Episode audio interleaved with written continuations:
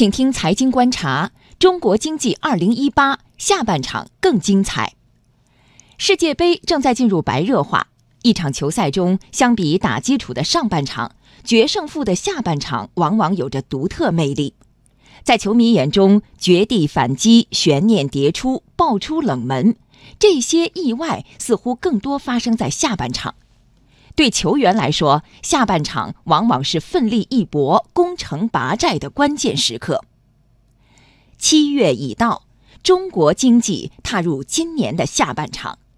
无论对中国还是对世界，这个下半场都显得意义非凡。走好今年经济下半场，有利因素在增多。首先，经济运行稳中向好。宏观稳，GDP 已连续十一个季度保持在百分之六点七到百分之六点九的增长区间。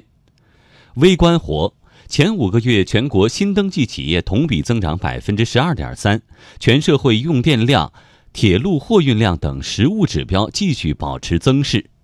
信心足，央行发布的二季度企业家信心指数比上年同期提高十点四个百分点。其次，发展质量稳步提升。前五个月，全国规模以上工业企业利润同比增长百分之十六点五等指标凸显效益好。新能源汽车产量、网上零售额、高技术制造业和服务业投资等快速增长，显示出动力足和创新强。改革开放也在踏浪前行。进入七月，我国相当幅度降低汽车进口关税，部分日用消费品平均关税也由百分之十五点七降为百分之六点九。扩大开放一举两得，既推动了经济高质量发展，又满足了人民美好生活需要。改革永无止境，开放一往无前，为中国经济扬帆远航提供了澎湃动力。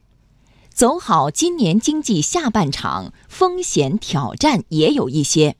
从国际看，世界政治经济形势错综复杂，国际反全球化思潮和贸易保护主义情绪升温，加剧了世界经济中的风险和不确定性。